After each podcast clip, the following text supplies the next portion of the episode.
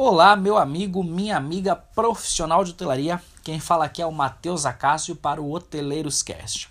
Nesse episódio de hoje eu quero lançar aqui uma pauta que vai dar início a diversos outros episódios. E o assunto é reservas diretas. Eu quero falar aqui sobre quais são as melhores estratégias, o que, que você pode fazer para implementar esse tipo de atividade no seu hotel, ser mais lucrativo e pagar cada vez menos comissões às OTAs e demais intermediários, ok? Vamos lá então?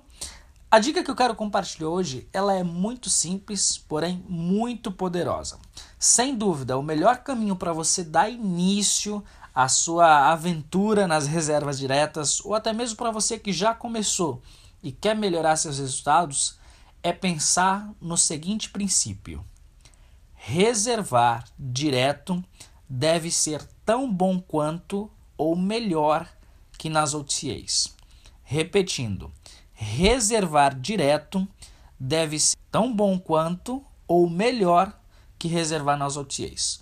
Por que, que eu falo isso? Porque se coloque no lugar do hóspede. Hoje em dia eu vejo muitos hotéis que disponibilizam, por exemplo, nas OTAs um preço específico e às vezes quando você vai comprar direto, às vezes esse preço é até mais caro. Poxa, é óbvio que tem muitos hotéis que já se ligaram nisso, mas isso ainda acontece frequentemente. Então é muito importante você pensar a esse respeito.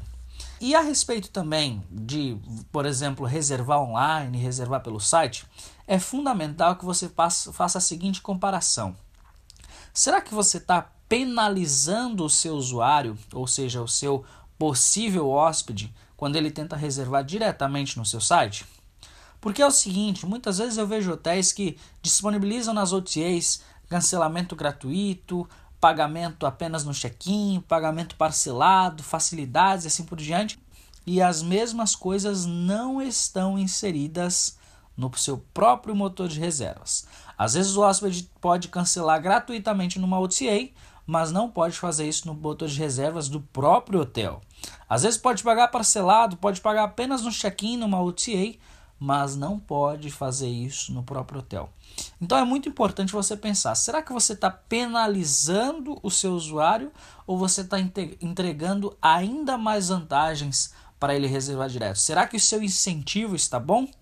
Pensar nesse princípio vai lhe dar muito resultado e é o começo do que você pode realmente produzir através das reservas diretas. Então, o princípio é esse: reservar direto deve ser tão bom quanto ou melhor que as OTAs. Um forte abraço, avante hoteleiro e até a próxima.